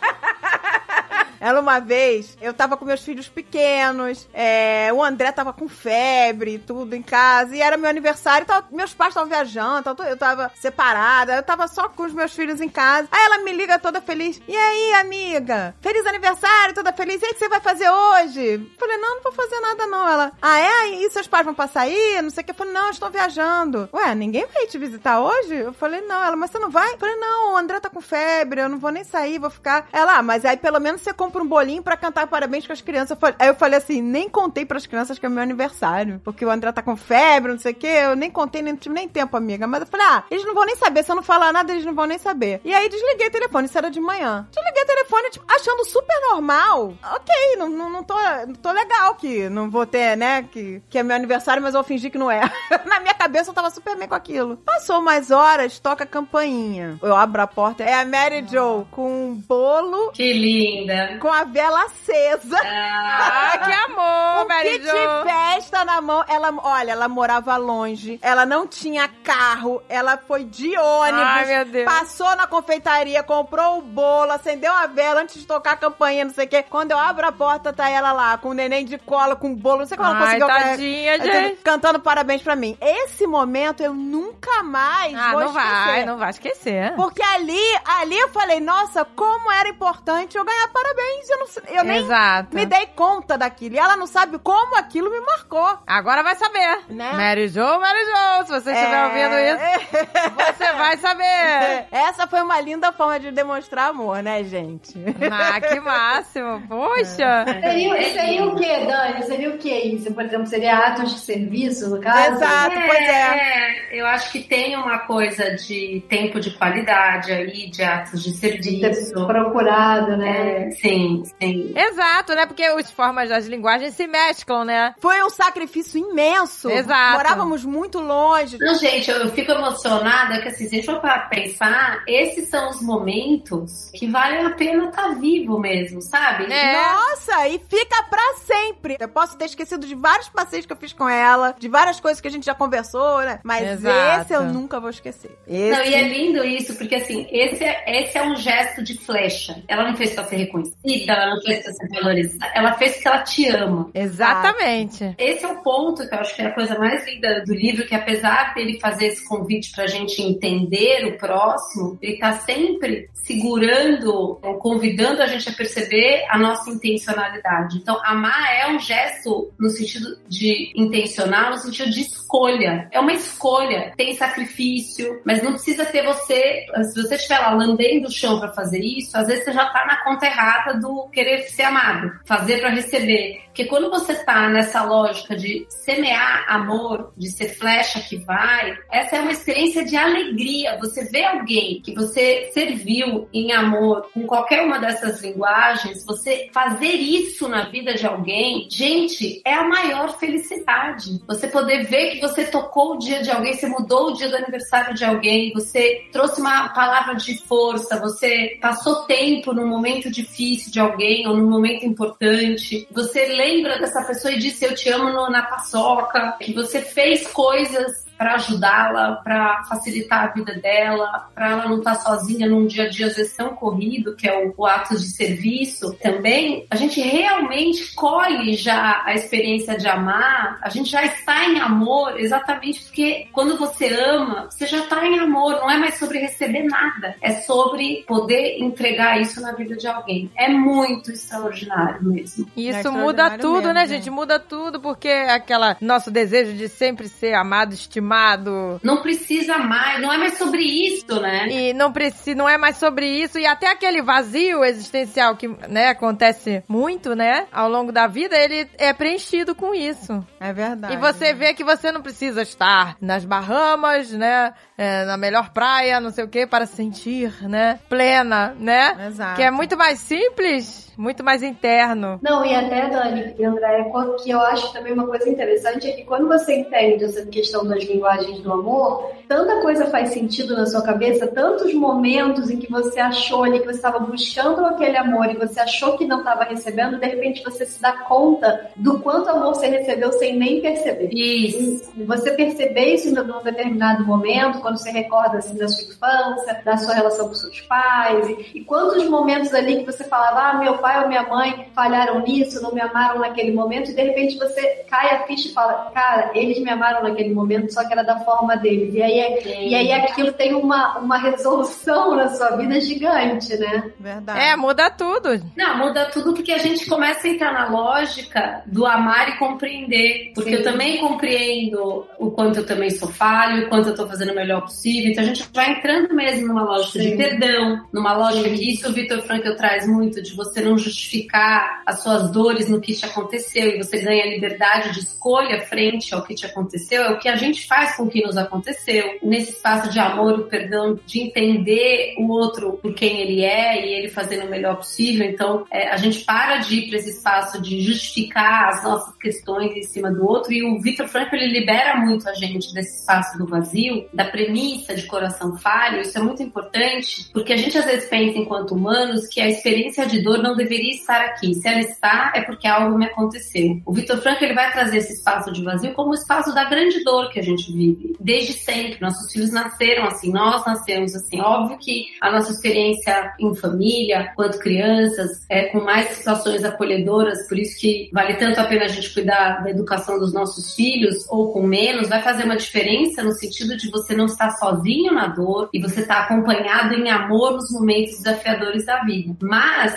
não é sobre não doer. O grande ponto é sobre não doer sozinho. E acho que a hora que ele traz essas linguagens, ele está dizendo sobre sobre essa possibilidade de você nesse aniversário, deve ficar até emocionada, de você estar num lugar de, de criança doente, de querendo ou não, de amar e servir teus filhos, num momento desafiador e de repente alguém vem e fala para você, você não precisa estar aqui sozinha nesse dia, eu tô aqui com você, né? Então, não era sobre não doer, mas é sobre não estar só. É, exato. Exato, gente. Foi... Faz toda a diferença. Foi- Ai, gente, deu uma chorada aqui pensando nisso. Eu também, eu também, gente. porque ela não sabe como foi importante pra mim, realmente. Que a Mas gente é vai. a- a- nesse, são pequenos. Pra mim foi um gesto gigantesco, né? Não foi pequeno, porque foi, teve, é, teve muito sacrifício envolvido ali. né? Exato. É, Sim. É, exatamente. são gestos que também vão selando, né? os- o- fortificando os elos. Pois é, elas, né? com certeza. Porque aquilo marca e você também quer retribuir, né? Você quer retribuir. Imediatamente você fala, nossa, É. isso é o legal, né? Porque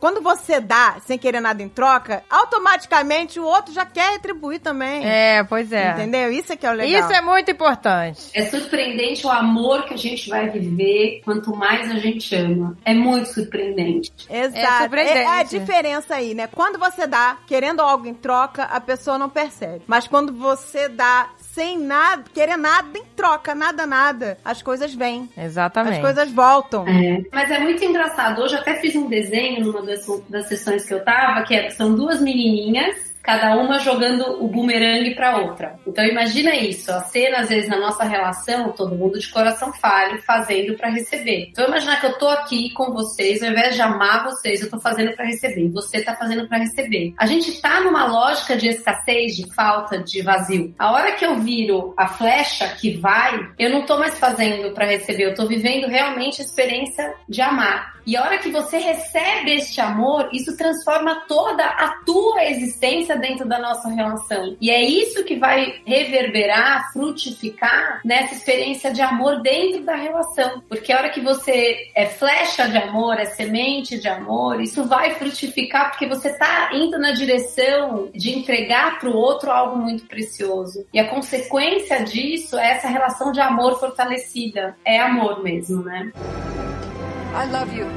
I know.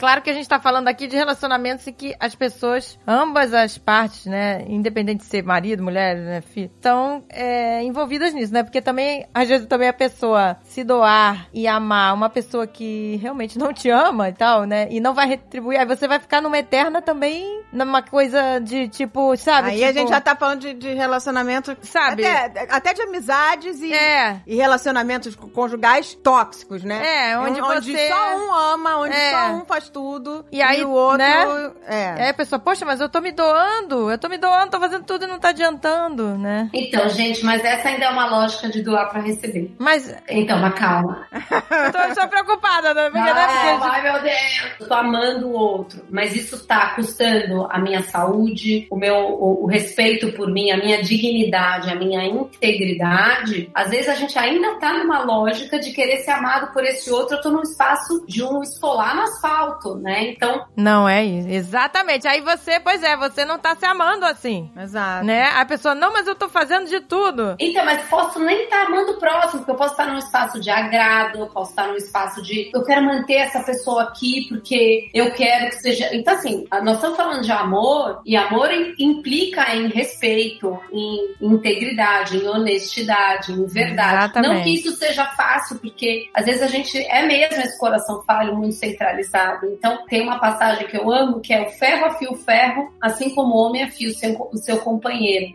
O espaço da família, gente, é o espaço de maior treino desse afiar. E esse afiar, ele é difícil, mas às vezes a gente tem sempre a intenção de olhar o cílio no outro e não perceber a nossa viga. Então, a hora que eu tô cuidando do que eu faço, que é o que me cabe, é o que eu posso cuidar, comunico necessidade. Se eu tiver num relacionamento onde isso se torna um espaço abusivo, um espaço de violência, nós não estamos falando de amor. A gente está falando de a gente não conseguiu sair desse espaço de expectativa, de, de eu quero que o outro seja quem eu quero que ele seja. E isso não é amor. Amor é eu amar você como você é, e óbvio que nessa convivência, como somos diferentes e como nos amamos, a gente vai se aprimorando enquanto ser humano, pedindo perdão das nossas tranqueiradas, aprendendo novas formas. Eu posso abrir hoje um vídeo no YouTube antes de treinar uma testar a panela. Você vai aprendendo nesse convívio e se afiando. E isso é maravilhoso, né? A gente tem que gravar um, um programa sobre É, relacionamentos v- tóxicos. precisamos gravar. É, relacionamento tóxico não é só no casamento, né? É, na em amizade, tudo. é na família, em tudo. É, por isso que é importante a gente deixar precisa claro. gravar um sobre esse, gente, porque eu vejo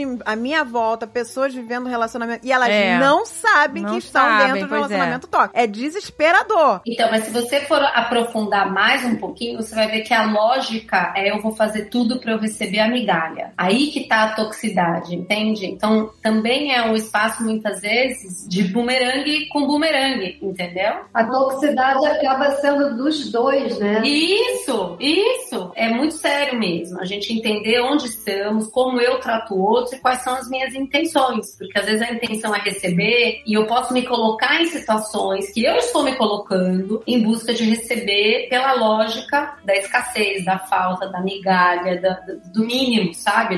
Amar é uma coisa abundante, é uma coisa grande, é uma coisa linda, que deixa dá paz pro outro e para nós. Não é um espaço de, de disputa de força ou de imposição, De medo, de de desrespeito, de medo, de apertado. Isso não é amor, é outra coisa, né? Não, é, pois é, muito importante de deixar isso claro, né? Que a gente tá falando da doação, não é numa coisa mútua, né? Num... Saudável. É, saudável, gente, porque é. eu vejo não- pessoas que. vou, vou citar, não vou citar nomes, tá? Mas vou citar exemplos aqui. Por exemplo, marido traiu. Aí você vê a pessoa lá, perdoa, perdoa, que eu já, eu já não consigo entender como, mas aí a gente. Eu consigo, eu acho que é bem possível, mas tá bom. Não, calma, mas tudo bem. Eu já, eu já acho bem louco você. Porque assim, eu acho que, pra mim, no meu caso, assim, se não tem confiança, pra mim não. não É, já não- quebrou não sustentação a base de tudo. Sabe, eu não consigo me sustentar mais em nada. Se eu não tenho paz dentro É. de mim. De Mas confiança. tudo bem, assim, A cada pessoa quebrou caso, pra mim uma é. coisa que pra mim é primordial, que é a confiança. Mas tem gente que É. consegue, que, ah, inclusive, às vezes, isso até fortalece. Sim. A pessoa errou e tal. Depende, eu, eu traí e eu tô achando que eu tenho todo o direito, eu traí, eu tô arrependido, eu entendi que eu botei em risco uma É, coisa que é mais importante. Depende, depende, né? É bem, é bem É, complexo. Mas aí, né? olha só, aí a pessoa traiu e a outra resolveu per- perdoar. O que eu acho de um ato inacreditável que eu não sou, eu não, eu não conseguiria. A outra resolveu perdoar. Incrível, eu acho incrível. Mas o perigo, o grande perigo é a pessoa que foi perdoada culpando o outro. Ah, mas eu te traí porque você Exato. não me deu atenção, porque você não sei lá o quê. Você não entendeu o meu jeito de amar.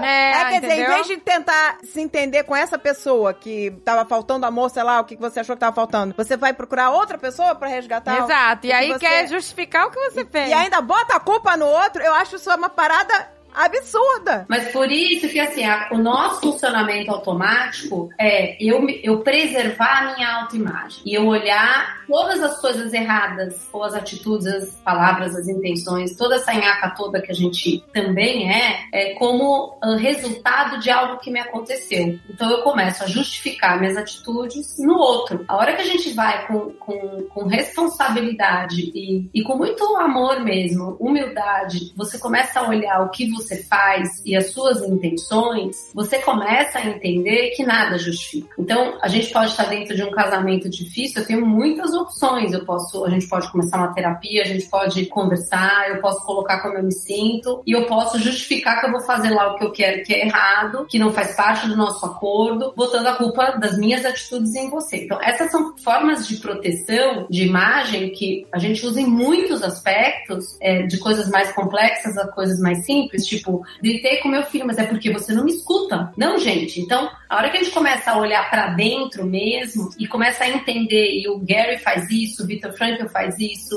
o Marshall Rosenberg da comunicação não violenta faz isso, de eu entender a responsabilidade do que eu faço, minhas palavras, minhas ações, minhas atitudes, minhas, minhas intenções, eu começo realmente a cuidar do que me cabe. Aí a gente vai ver é, o desenrolar disso tudo acontecendo de uma outra forma, porque quanto mais você cuida do que te cabe, mais você abre espaço para o outro refletir sobre as próprias posturas. Mas enquanto a gente está nessa lógica de casal, muitas vezes, de não, eu só fiz isso porque você fez isso antes, o outro fez isso.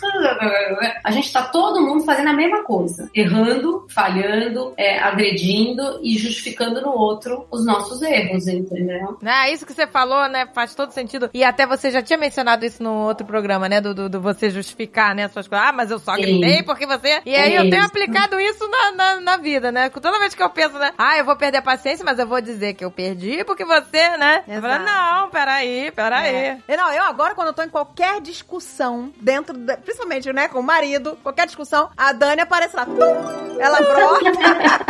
Eu quero aparecer pra mim nessas horas, gente. aí eu começo, opa, eu não posso jogar nele. Não, mas aí eu tô nervosa porque você. É, exatamente. Eu gritei porque você, Você, aí eu já, já vem a Dani mais. Exatamente. Olhe para dentro de você mesmo. Ah, eu tenho aplicado isso, gente. Eu tenho, te- eu também, gente. Eu tenho ponderado pra caramba. Não, e a hora que a gente entende a necessidade, você tá gritando porque tem uma necessidade que tá insuportável. Então você vai comunicar isso, não é que você tem que aguentar tudo, mas o ponto é o como. A Dani às vezes não aparece pra mim. Ela, ela, ela falhou. Aí a gente vai lá pedir perdão. Perdão, eu gritei. Perdão, eu falei de um jeito horrível. Eu preciso de tal coisa. A gente pode cuidar disso de um jeito melhor. Mas é, é- o perdão ele é muito potente nessa reconciliação e, e para acabar com essa dinâmica de todo mundo agredindo, mas todo mundo se justificando, né? É, a primeira coisa agora que eu lembro da Dani é o perdão. É o É perdão. sempre assim, eu posso estar chateadaça, mas eu também errei, né? E eu também tenho que pedir desculpa, né? É verdade. é nunca verdade. você está com a razão. Nunca. A gente nunca tá com a razão. Hoje eu até postei um, seja o primeiro. Seja o primeiro a amar, seja o primeiro a pedir perdão, seja o primeiro a ir na intenção de escutar, entender o outro. Seja o primeiro. Às vezes a gente quer isso, mas eu tenho tanto orgulho que eu fico esperando que eu só vou fazer quando ele, ah, der o braço a torcer, É. e não sei o quê. Seja o primeiro, vale a pena, porque você é flecha que vai e as coisas vão ficar muito mais simples, porque você tá cuidando do que te cabe, do que tá na tua mão. E você desmonta, meu, bombas relógios, a- assim, a três segundos de explodir, um gesto de bandeira branca apazigua, né? Uma palavra de compreensão apazigua. Com né? certeza. Então, Sim, com certeza. Tudo no amor, gente. Tudo, Tudo no sempre no amor. I know. Agora, assim, a minha linguagem é, é a próxima, eu quero que vocês falem dela. é verdade. O atos de serviço. Atos de É. serviço. Eu tenho uma pergunta, Tati. Eu, eu acho essa uma, uma linguagem, como todo mundo tem, eh, de tudo, mas às vezes eu sinto que quem tem essa linguagem, no fim, acaba caindo no risco eh, de, na intenção equivocada, você se bota num lugar de muita exaustão e podendo entrar Total. num espaço de desconsideração de você, abandono de você. Total. Sempre foi o meu erro. Por isso que eu falei que esse livro mudou a minha vida. Porque, assim, É. foi to- é total o meu problema. É não saber dizer não, é não saber dizer para as pessoas que você está no seu limite. Não saber a medida, não aceitar É, ajuda. exatamente. Não aceitar É. ajuda, porque você está no seu limite do seu cansaço, do seu tempo. Não ter a capacidade de negar nada para ninguém, porque quando eu nego uma coisa para alguém, na minha cabeça, né, que, que não entendia que isso era o meu modo de amar, quando eu nego alguma coisa para alguém, é como se eu estivesse falando para a pessoa: não, não te amo o suficiente para parar o que eu tô fazendo e Isso. fazer isso para você. Então, eu parava tudo que eu estava fazendo para atender as pessoas, e isso gera uma é, exaustão. Isso gera uma cobrança, com certeza, porque você se doa de uma maneira, talvez, eu acho que o ato de serviço, Dani, é do- o tipo de linguagem de amor onde a pessoa mais se doa no sentido físico mesmo. Sim. Porque você, você passa o tempo inteiro naquela loucura de vai pra lá, vem pra cá, faz isso, pega aquilo. É, é, é ação, né? É, É ação. fazedor, é, fa- É fazedor. é, é É. tarefeiro, né? Tá, Exato. Então é muito cansativo, porque a gente lida na vida com muitas pessoas e se você quiser, na sua linguagem, dizer que você ama muita gente, você se ferra, porque você acaba fazendo, você acaba fazendo muita coisa por muita gente. Então, até eu entender que isso é o meu modo de amar, mas que eu podia dosar isso, que eu podia Isso. comunicar isso, né? Até para que as pessoas valorizassem aquele meu ato, né? Tipo, eu, eu, eu não tô só indo no supermercado, eu não tô só indo buscar o filho na escola. Esse é o meu jeito de dizer, olha o amor que eu tô demonstrando pela família. Mas é aí que entra, no ato de serviço, entra o eu fiz o melhor que eu pude. Exato. Que aí você fecha. Aí que a gente junta com temperamento, se eu tiver um temperamento mais analítico, planejado, eu posso cair no lugar do perfeccionismo, de achar Eu, que, eu. que eu só vou ter valor se tiver tudo impecável. As meninas sabem que eu, eu, falo, eu falo sobre organização, que é uma coisa que eu amo fazer, e eu, eu dei curso de organização há muito tempo, então assim, eu tenho o perfeccionismo dentro de mim. Então, além do meu ato de amor ser um ato de serviço, ele tem que ser perfeito. Isso, Então- é puxado, hein? A- Acabou pra mim. É. Ferrou. É. Só, ferrou. Acabou, Só que- é. Só que, graças, Exatamente. só que graças a Deus eu descobri isso e aí eu pude mudar. Você mas, flexibilizou, sem dúvida. mas assim, foram muitos anos de vida Apanhando de você mesmo. numa doação muito intensa, numa doação muito intensa, onde, onde a pessoa, as pessoas que estavam ao meu redor não percebiam o quanto aquilo era uma doação e o quanto aquilo era um ato de amor. E o mais interessante é que a pessoa que, vamos dizer, não fala essa linguagem, né? Vamos dizer, se você se relaciona com uma pessoa onde o toque físico é muito importante, o que pra mim é importante, mas não é o mais importante, você se exaure tentando É. provar para aquela pessoa o quanto ela é importante e ela só queria um beijinho, entendeu? Sim, Ela- sim. Ela só queria, ela só queria um abraço e você Sim. tá ali, a louca, tentando fazer tudo pra ela. Então é muito legal a gente entender isso, até pra gente amar de forma mais saudável. Pra gente. Sim. mesmo, né? Até porque no ato de serviço você pode, caindo na intenção errada, exaurir para poder comunicar isso e aí vem a necessidade de reconhecimento. E Com aí certeza. você, nessa exigência de performance perfeita, o que acaba acontecendo é que isso não se sustenta, porque o teu corpo físico não aguenta. Daí a gente vai ver crises de burnout, crises de ansiedade, porque Sim. a gente vai vendo que essa matemática, a conta não fecha. E até uma coisa interessante, Dani, porque, por exemplo, no meu caso, na, na minha casa especificamente, cada um de nós, cada um dos habitantes da casa tem uma linguagem de- predominante diferente. E aí, Isso é extraordinário. É, e aí o que acontece é que era muito engraçado, porque é, enquanto eu queria fazer alguma coisa pra alguém, a outra pessoa queria um abraço, a outra pessoa queria, Isso.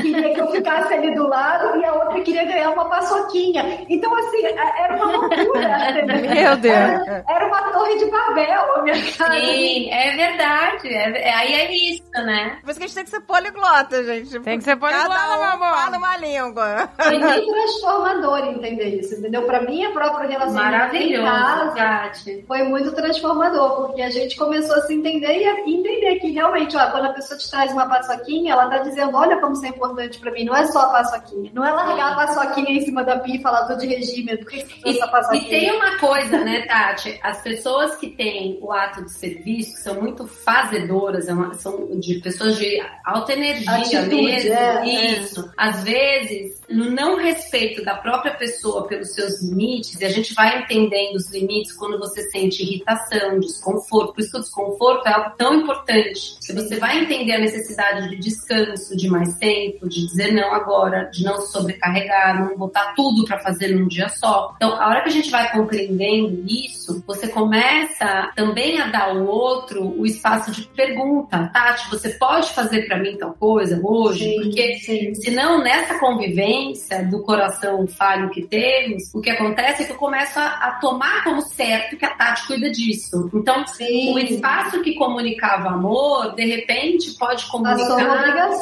a virar um espaço de obrigação e de abuso até, no sentido de Sim. Poxa, mas só porque eu faço, então eu, sou eu, tá, tá posto que é você que lava a roupa, sabe? Sim. Então, agora, isso só vai vir é, dessa autopercepção de cada um de nós, da gente entender os limites, da gente entender o pedido de ajuda, da gente poder se mostrar vulnerável nas nossas relações, porque a gente não é perfeito, a gente não dá conta de tudo. Então, esses pedidos de ajuda, essa comunicação de necessidade, essa constatação de que a gente não é máquina, a gente é ser humano, a gente adoece, a gente se cansa, a gente não consegue, a gente tem mais habilidades para umas coisas, para outras menos, vai fazendo com que a gente some força, ao invés de ficar na torre de Babel, que a gente possa aprender uns com os outros e, e somar essa colaboração que é o espaço da família, pra gente chegar muito mais longe, é muito Não, mais legal, né? meninas, eu tive uma sacada com essa coisa da linguagem do amor, até em relação a mim, que eu entendi assim, se a minha linguagem né, predominante é o ato de serviço com o outro, ela também é um ato de serviço comigo. Então eu descobri, no meu ato de me amar, também está o ato de serviço, ou seja, eu faço coisas para mim, né, Sim. hoje em dia, que eu eu gostaria, né, que assim que eu faço em coisas que eu fazia para os outros, então hoje eu faço para mim.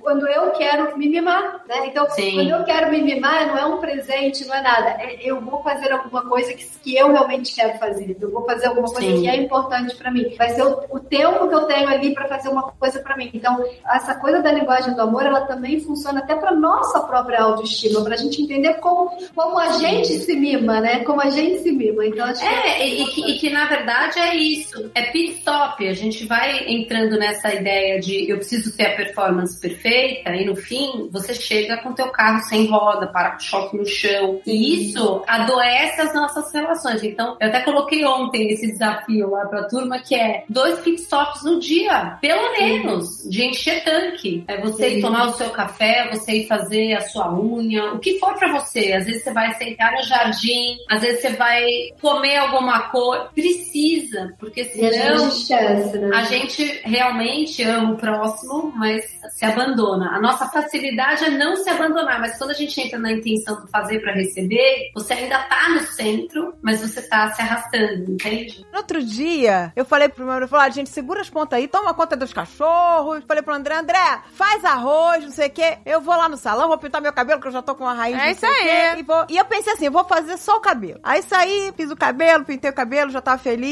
Aí passei em frente à manicure, que aqui é assim, né? O lugar que faz o cabelo só faz cabelo. O lugar manicure só, né? É outro salão. Aí eu passei em frente, assim, de unha. Era até era de vietnamitas, assim. hoje. Aí eu entrei. Tem alguém pra fazer pé e mão? A menina, tem, tem sim. Aí na hora que eu... É pra gente tá acostumada no Brasil, pé e mão é uma coisa só, né? É Sim. pé e mão e acabou. Aí a mulher me vem com um catálogo, Ah, é, foi o catálogo, é. um menu Elas têm o menu. um menu assim, ela falou assim: você quer o seu pé com pedras quentes, massagem, não sei o quê, com esfoliante? Eu falei, ah, Eu quero saber onde é que fica esse lugar, hein? eu vou pra última página. Eu fui no maior combo. O eu falei, tem um que tem tudo. Eu quero que esfoliação, eu quero pedra quente, eu quero eu massagem. quero que cantem pro meu pé. eu quero tudo. Bota isso. Quando a gente tava pensando onde a gente vai se encontrar aí da, da cidade. Eu já sei onde a gente vai se encontrar. Adoro. Vamos lá na vietnamita. E a poltrona faz massagem, gente. Olha que delícia. A poltrona que você senta tá fazendo massagem também. Gente, mas isso é verdade, gente. Olha, mas eu, eu, eu tenho aplicado isso. Eu tenho aplicado essa lição da Dani, Sim, do- do- de outros carnavais que ela ensinou, né? De faça É. possível. Porque eu também tava nessa maluquice. Eu tava com a coluna toda estourada, toda estoporada. E fala, não, não tem tempo de fazer exercício. Aí eu falei, gente, eu vou fazer o melhor possível. Vai faltar calcinha na gaveta, vai faltar meinha. Fiz o melhor possível. Entrei pro Pilates, tô fazendo meu- meus exercícios e a coluna tá melhorando, entendeu? É, não, a gente E, e tem. ninguém tava me obrigando a não fazer, entendeu? Tipo, era uma coisa É. minha, maluquice. É. Ninguém tava falando assim, você não pode fazer exercício. É, exato, Sabe? Eu não era vítima, coitada. Ninguém falou pra eu não lá fazer a Exato. unha e a mulher botar uma pedra Sabe? quente na perna. Ninguém. Ai, coitada, não estão deixando ela, marido não tá deixando. Não, era É. simplesmente eu. É a gente que quer abraçar o mundo. Exato. Então, mas a hora que a gente entende por que, que a gente tá querendo abraçar o mundo, é porque a gente pensa que o nosso valor tá lá. Nós já somos amados. Sem, isso não depende do nosso merecimento, não, não depende da nossa performance. A hora que você entende isso, você tá liberto dessa lógica de barganha com o outro, com Deus. Com... Não, não é assim que funciona. É muito libertador mesmo. É muito libertador, gente. É. Porque, pô, você vê, o meu marido, ele ficou, que bom que você vai fazer, sabe? Ninguém tava me impedindo, era uma coisa minha, maluquice. O dia a dia ele é muito puxado de verdade. É puxado. Então a gente vai tendo que abrir esses momentos e para isso não vai estar tudo é, perfeito, né? Não tem como. Exatamente, a gente tem que parar com esse negócio, tem que estar tudo perfeito. Não dá. Não tem como fazer perfeito, gente. Não Vai, tem. deixa, deixa. Não, você vai fazer o melhor que você pode. Tem dias que vai sair incrivelmente maravilhoso, quase beirando a perfeição. Que bom. Tem dias que queimou o feijão e, e tá tudo bem e você vai fazer outro feijão depois. Tá tudo bem também. Exato. Não, esse é o meu mantra agora. I know. Eu acho que o último é o mais fácil, É o mais né, fácil, É gente. o toque físico, gente. É só beijar, abraçar, né, apertar. É a melhor parte. É Essa é a melhor parte. Essa é, pois é, eu Essa acho aí- importante. Essa linguagem aí a gente tem que usar Eu, direto. é muito importante, gente, eu acho. A minha filha, por exemplo, adora que eu desembarace o cabelo dela. Isso já é o toque físico, né? Sim. Isso já é a coisa do ai mãe, desembaraça meu cabelo. Então é aquele Sim. minuto ali que eu vou ficar ali desembaraçando o cabelo dela. Então essas coisas todas eu acho que entram, né, no toque. A coisa de deitar no colo, ai mãe, limpa meu ouvido, tão enorme. Você fala, gente, ai mãe, mas é tão gostoso, é isso. É, pois Corta a unha do meu pé. Exato. É uma, ah, eu acho importante, gente. Eu acho muito importante. Eu adoro abraçar e dar beijinho. Fazer uma massagem nos pés, né? Nossa. Engraçado que normalmente, né, a gente entende, muitas vezes a maioria das pessoas entende o amor como, acho que os dois maiores, né, Dani, é o toque físico e a palavra. Quer dizer, é dizer eu te amo, eu te beijar e eu te Isso. abraçar. Isso. Então acho que esses dois são, vamos dizer assim, os mais, Os mais, mais- isso, os mais, É. os mais populares, né, na nossa cultura. Exato, que tem é, Os que são deixam mais, mais claro, talvez. são mais né? explícitos, pois é. É. E outros são mais implícitos, né? Mas todos são importantes. Mas você sabe, gente, eu acho que o toque físico, ele pede uma atenção nas nossas relações ordinárias, assim, do dia a dia. Porque às vezes é isso, começa a entrar tanta coisa, tanta sobrecarga de tanta coisa, se você parar pra perceber, quando é que você foi lá e beijou o seu marido, ou abraçou o seu marido, a sua esposa, ficou, aí junta tempo de qualidade, assim, é um, eu tenho feito de manhã com o Rogério, é o- é o abraço da coragem, que é um dia cheio com muita coisa, ele também, então de manhã eu falo, me dá o abraço da coragem, aí a gente fica abraçado um tempo, e aí depois vamos à luta. É algo que se a gente não cuidar, você levanta porque tem que fazer lancheira, tem que levar filho na escola, e né, o outro já levanta pra não sei o quê. Se a gente parar pra observar mesmo, a gente se toca muito pouco. Muito É. Então, então o desafio, você abraça a tua mãe quando você não vê há muito tempo, quando-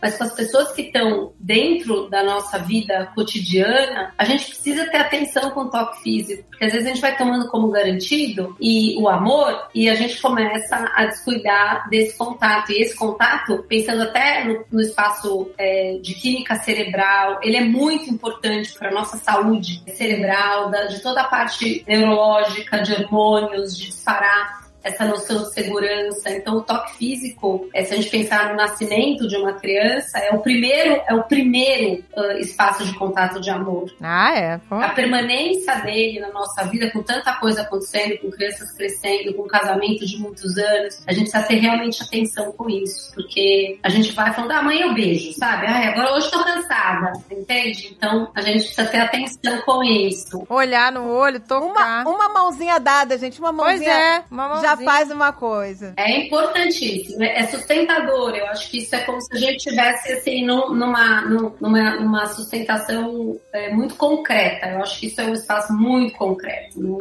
Não, eu, eu falei aqui da outra vez, né? é, quando às vezes eu tô mega nervosa, o meu filho é muito sensível. É né? verdade, Dé. Tô vendo nervosa ele, mãe, você tá. Ele falou, você tá precisando de um abraço, né? É isso aí. E aí, aquela pergunta não precisa nem de resposta. Aí eu, eu falo, é. Aí ele Tá vem, vendo? abraça e aí acalma tudo. Realmente, Acalma, o gente. toque, ele é necessário. Principalmente quando você tá lá no, no seu limite. É um. É. Nossa. É essencial. É um tá tudo bem, sabe? É um tá tudo bem, né? Exato. Eu acho que conseguimos cobrir todas as linguagens. É, Estamos gente, eu quero, poliglotas ficar, eu quero ser poliglota, eu quero falar tudo. Vamos ficar O meu maior poliglotas. desafio é o tempo de qualidade que a minha cabecinha voa muito, mas Vamos nos é aperfeiçoar. tomar Red. Bull, tomar Red Bull pra não dormir nos, nos coisas e focar e prestar atenção até o fim. É isso aí, meu amor. Vamos tentar vi- virar poliglotas. Ficar poliglotas nessa linguagem. Poliglotas, fechado. Exato, gente. Vamos falar todas a linguagem. Todas a linguagem aí. É isso aí, gente. Vamos saber falar todas a linguagem. Tá difícil. Nossa senhora, qual aquele comercial lá? Que gracinha, barriguinha mole. Aquecido a 4 graus. As linguagens, As linguagens do amor. as linguagens não, o problema é o plural, gente. Então, Eu não consegui botar plural. Como é que eu vou falar a linguagem do amor se eu nem plural eu consigo botar? é o teu subconsciente aí, ó, querendo ficar só numa linguagem. Só numa linguagem do amor. Cruz, credo, São as linguagens, meu amor. Não vem com uma linguagem a 4 graus aquecida, não. Ai.